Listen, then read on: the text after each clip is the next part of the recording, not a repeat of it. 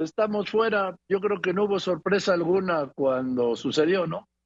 No, ninguna. ¿Cómo estás, Joaquín? Gusto saludarte. Bien, querido Raúl, ¿y tú?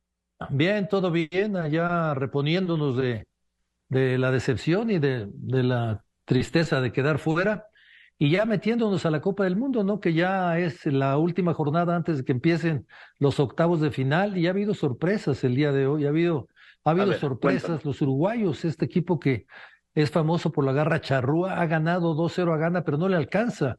Y Uruguay, fíjate que está fuera de la Copa del Mundo. Oye, pero lo que es esto de, de los grupos de Corea, los jugadores de Corea, que en un instante, en un instante le ganaron a Portugal, iban perdiendo 1-0 a 2-1, terminó el partido y se quedaron en la cancha viendo en los celulares el partido de, el otro partido, el de Uruguay. Así es, y mientras tanto, mientras que acababa este partido, los uruguayos estaban viendo a Corea y Portugal, también con los celulares en la banca, porque si ganaba, si con que hubiera empatado Portugal a, a, Corea, hubieran calificado los uruguayos. El gol de la calificación de Corea del Sur llega en, en el último minuto, o sea, cuando prácticamente estaban fuera viene una gran jugada, hacen el gol, un festejo impresionante, pero te digo una cosa, se lo merecen. Ahora, Portugal Portugal sacó jugadores importantes, empezó Cristiano, lo sacó del partido. Eh, los equipos que han calificado muy fácil, como Portugal, como Brasil, como España, han hecho muchos cambios y estos cambios les ha costado. Por ejemplo, Brasil ahorita está empatando con Camerún, pero Brasil jugó también con siete suplentes. Ayer España también jugó con suplentes. Entonces, cuando ya estás calificado, le das descanso a tus figuras. Esto es así en todas las copas.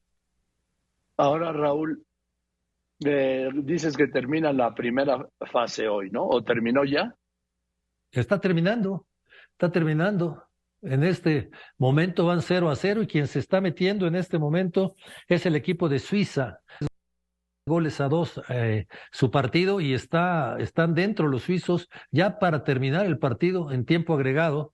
O sea, ya con esto estarían todos los calificados y empezaríamos desde el día de mañana ya con los partidos de octavos de final. A ver, entonces, eh, Camerún es un equipo muy fuerte, perdón, este, Ghana es un equipo fuerte, ¿no? Muy fuerte, muy, muy fuerte. Hoy el equipo de Ghana eh, no juega con el mismo nivel que tuvo en otros partidos y, esto le ocasiona que pierde, que pierde su partido dos goles a cero. Ellos dependían de ellos mismos, ¿no? ¿Sabes qué ha tenido esta última jornada? Mucha, pero mucha emoción. Se han definido calificaciones en los últimos minutos o equipos que se quedan fuera cuando parecen que están a punto de entrar porque les hace falta un gol y ha sido, ha sido muy, muy, muy emocionante.